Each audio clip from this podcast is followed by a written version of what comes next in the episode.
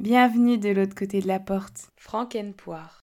Une histoire contée par Oanaouk. Vous arrive-t-il de faire des rencontres déroutantes?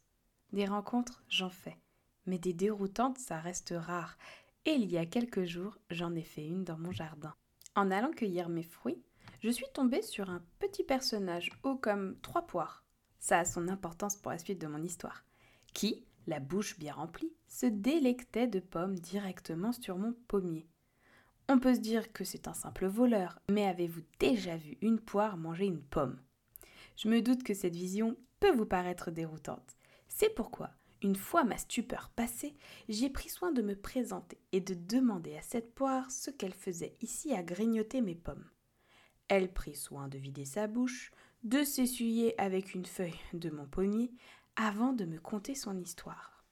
Frankenpoire, de son petit nom, avait dû être une poire William, toute verte, mais avec de larges cicatrices. Elle souhaitait que toutes les pommes disparaissent en faveur des poires. Une guerre est ouverte entre ces deux fruits, car la pomme est un des fruits les plus appréciés par les humains.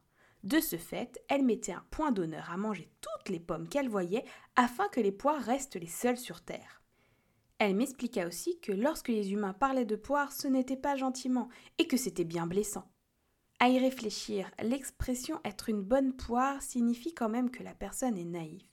Qui a décidé qu'une poire était naïve? Car cette personne, en voyant Franck une poire, aurait tout de suite changé d'avis. Bon, je vous avoue que je ne faisais pas la fière devant cette poire meurtrière.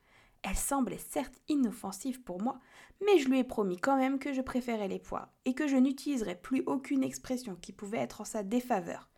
Satisfaite de ma promesse, elle me fit un petit signe de la poire et s'en alla. Lorsque je raconta cette histoire à Champipi, celui-ci m'expliqua que la guerre pomme-poire existait vraiment depuis très longtemps. Il n'était donc pas étonné qu'une poire en soit venue à manger toutes les pommes de notre monde. D'ailleurs, en parlant de pommes, par chez moi, je n'en trouve plus. Il semblerait que Frankenpoire les ait toutes mangées. Mais je me demandais, existe-t-il des rivalités entre d'autres fruits? Et puis, Frankenpoire, à force de se nourrir ainsi, ne va-t-elle pas exploser? En tout cas, ce qu'il faut retenir de cette histoire, en cette période d'Halloween, c'est de ne surtout pas se déguiser en pomme. À bientôt pour de nouvelles aventures.